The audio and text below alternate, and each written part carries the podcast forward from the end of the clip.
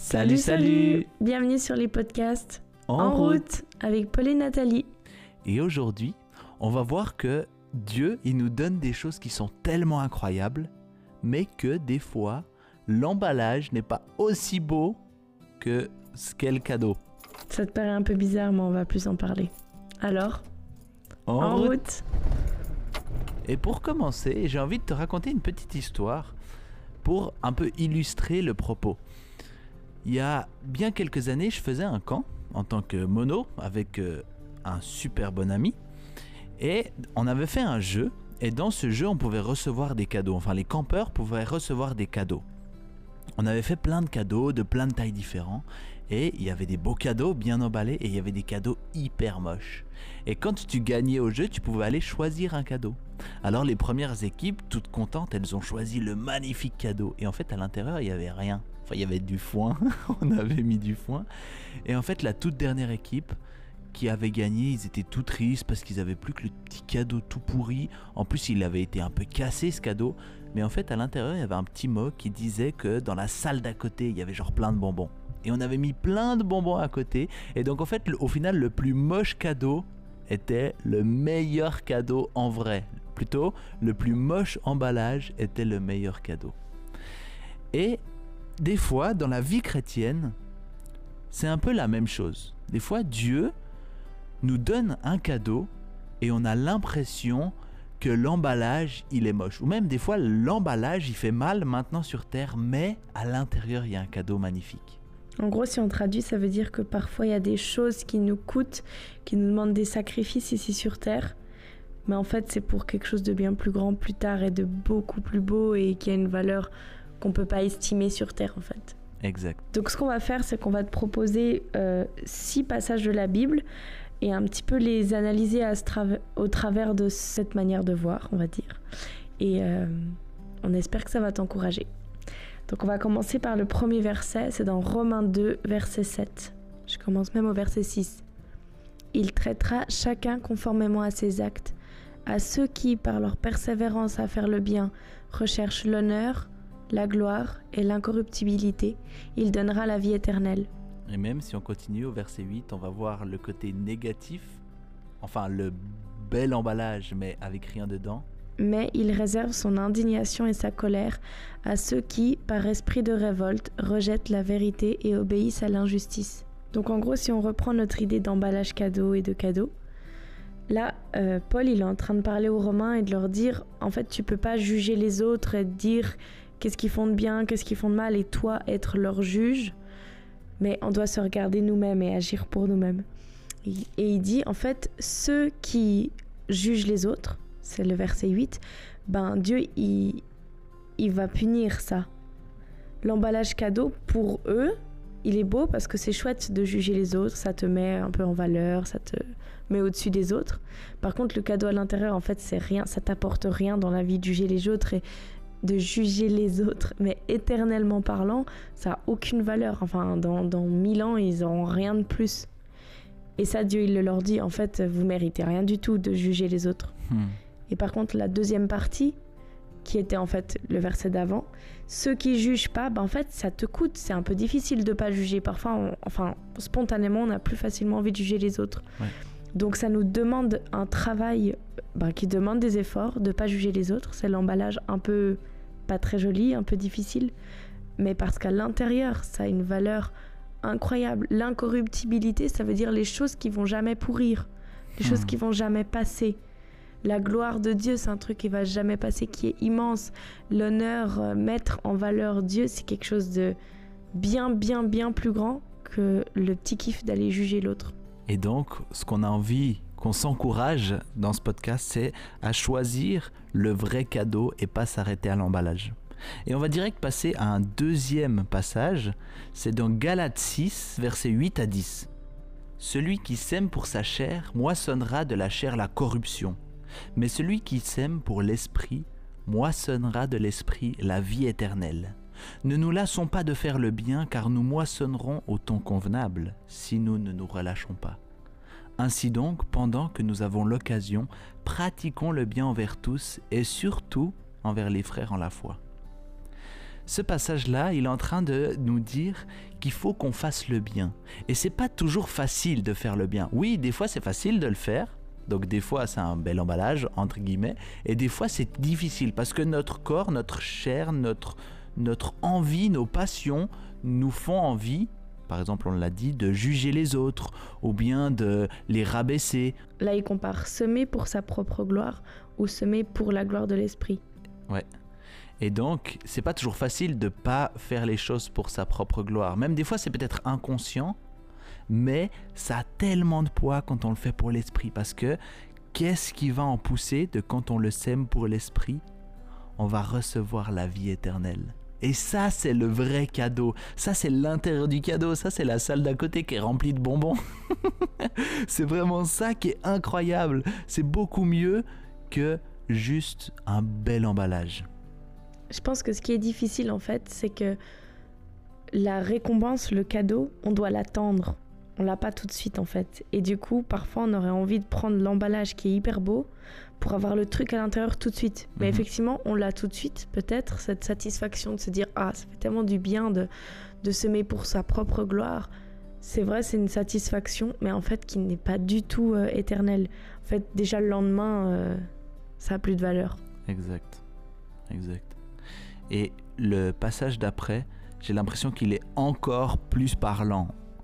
C'est 1 Timothée 6, versets 7 à 12.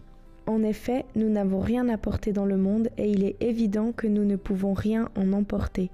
Si donc nous avons de la nourriture et des vêtements, cela nous suffira.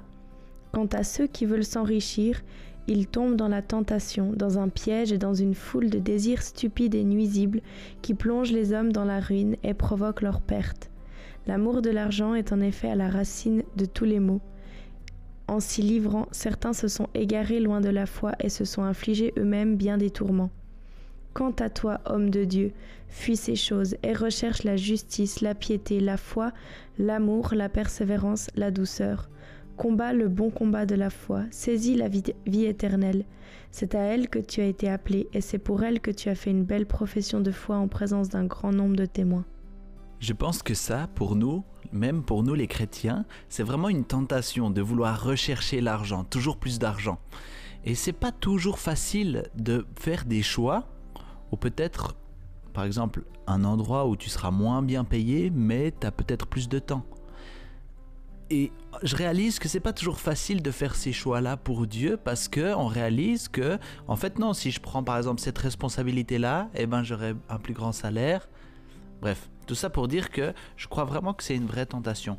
Et c'est aussi une tentation dans le monde. Souvent, quand je parle avec mes collègues, je leur dis oui, mais l'argent fait pas le bonheur. Et qu'est-ce qui me rajoute C'est vrai, mais elle y contribue. On dit souvent que l'argent ne fait pas le bonheur, mais qu'il y contribue. Mais ça, moi, je crois que c'est faux, en vrai. En vrai, non, l'argent ne fait pas le bonheur, un point, c'est tout. Et, et ça, des, des, des gens sages, des gens pleins d'argent comme Salomon, ben, il nous dit ça c'est une vanité, c'est une poursuite du vent. Du coup, l'emballage que Satan nous propose, c'est d'être riche parce qu'il nous fait croire que c'est quelque chose d'incroyable et qui va nous, apporter beaucoup. Et peut-être que sur le coup, ça donne l'impression d'être puissant, d'avoir de l'argent.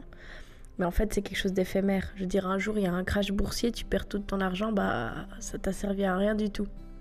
Et même plutôt le jour, enfin oui, le crash boursier c'est possible, mais aussi le jour où on va arriver devant lui. Là tout d'un coup, euh, Dieu décide de, te reprendre vers lui, et ben... Ton argent ne sert pas à grand chose.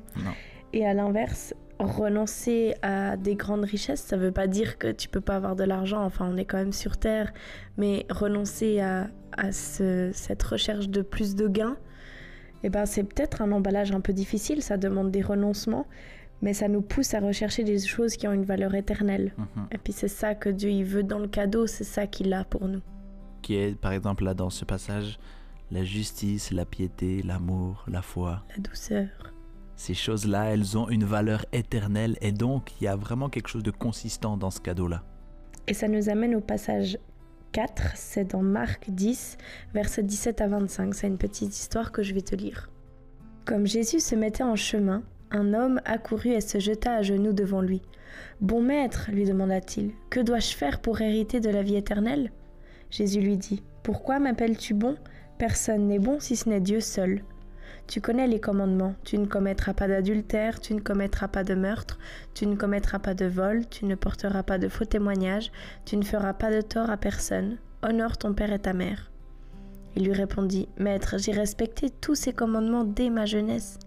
L'ayant regardé, Jésus l'aima et lui dit, Il te manque une chose, va vendre tout ce que tu as, donne-le aux pauvres et tu auras un trésor dans le ciel. Puis viens, charge-toi de la croix et suis-moi. Mais l'homme s'assombrit à cette parole et s'en alla tout triste car il avait de grands biens. Regardant autour de lui, Jésus dit à ses disciples, Qu'il est difficile à ceux qui ont des richesses d'entrer dans le royaume de Dieu. Les disciples furent effrayés de ce que Jésus parlait ainsi. Il reprit, Mes enfants, qu'il est difficile à ceux qui se confient dans les richesses d'entrer dans le royaume de Dieu. Il est plus facile à un chameau de passer par un trou d'aiguille qu'à un riche d'entrer dans le royaume de Dieu. Dans ce passage, en fait, Jésus demande à cet homme d'abandonner ses richesses. C'est un emballage qui coûte quelque chose. C'est difficile. Ça donne pas très envie comme ça. Mais parce que c'est un but précis. C'est pour gagner un cadeau beaucoup plus grand, beaucoup plus éternel, beaucoup plus durable. Alors que cet homme, il a fait des choses jusque-là qui lui coûtaient peut-être un peu moins. Mhm. Il a aimé son prochain, il a honoré ses parents. Il a... C'est des choses qui demandent un petit peu de travail, mais pour lui, ça semblait pas si difficile. Mais quand Jésus lui demande un vrai gros sacrifice, bah, il n'arrive pas à faire le pas parce qu'il voit pas ce qu'il y a de grand derrière. Il s'arrête à l'emballage. Hmm. Et on te propose encore deux autres passages dans 2 Corinthiens 4, versets 14 à 18. Sachant que celui qui a ressuscité le Seigneur Jésus nous ressuscitera aussi avec Jésus et nous fera paraître avec vous en sa présence car tout cela arrive à cause de vous, afin que la grâce, en se multipliant, fasse abonder à la gloire de Dieu les actions de grâce d'un plus grand nombre. C'est pourquoi nous ne perdons pas courage. Et lorsque même de notre homme extérieur se détruit, notre homme intérieur se renouvelle de jour en jour. Car notre légère affliction du moment présent produit pour nous, au-delà de toute mesure, un poids éternel de gloire parce que nous regardons non point aux choses visibles, mais à celles qui sont invisibles, car les choses visibles sont passagères et les invisibles sont éternelles. Au verset 16, il parle exactement de ça, de l'emballage et du cadeau. Il dit notre être extérieur, bah, on peut dire un peu l'emballage, hum. il se détruit dans le sens il dépérit, il vieillit, il change, il... voilà, on l'emportera pas au ciel. Mais notre être intérieur se renouvelle de jour en jour ce qu'on a à l'intérieur, c'est ça qui, se renouvelle, qui devient le plus proche de Christ, avec qui on va passer l'éternité. Et juste une deuxième chose qui me frappe, c'est qu'il parle des légères difficultés du moment présent, mais VS, je sais pas comment on dit, contre l'un poids éternel de gloire. En fait, dans la balance, ça, ça c'est pas comparable. Ce qu'on vit sur Terre, en fait, c'est peut-être difficile, mais ce sera tellement, tellement, tellement incroyable là-haut qu'en fait, euh, le petit emballage un peu difficile de maintenant, il vaut pas la monstruosité incroyable du cadeau qu'il y aura là-bas. Alors on va finir. On lit le dernier passage 2 Timothée 4, versets 6 à 8. Car pour moi, donc c'est l'apôtre Paul qui parle, je sers déjà de libation, et le moment de mon départ est arrivé. J'ai combattu le bon combat, j'ai achevé la course, j'ai gardé la foi. Désormais la couronne de justice m'est réservée, le Seigneur, le juste juge, me la donnera dans ce jour-là, et non seulement à moi, mais encore à tous ceux qui auront aimé son avènement. En gros là, l'apôtre Paul, il est en prison, il va bientôt mourir, et il dit, le moment de mon départ est arrivé, mais ça c'était les choses difficiles qu'il devait vivre sur Terre, c'est l'emballage. Mais le cadeau, qu'est-ce qui lui est réservé? Une récompense une récompense incroyable, la couronne incorruptible.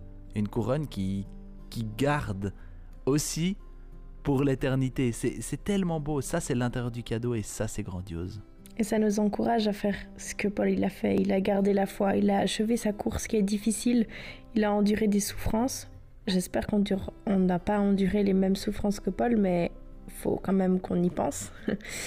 il a accompli pleinement le service que Dieu lui a donné parce que ça, ça n'avait pas de poids par rapport à la grandeur du cadeau qu'il aura plus tard. Donc voilà, on a envie de, de s'encourager l'un l'autre à ne pas regarder à l'emballage, mais vraiment à regarder à la valeur du cadeau et qu'on puisse comme ça faire des choix pour Dieu et avancer avec lui dans sa direction. Et sur ça, on te dit À, plus dans le bus.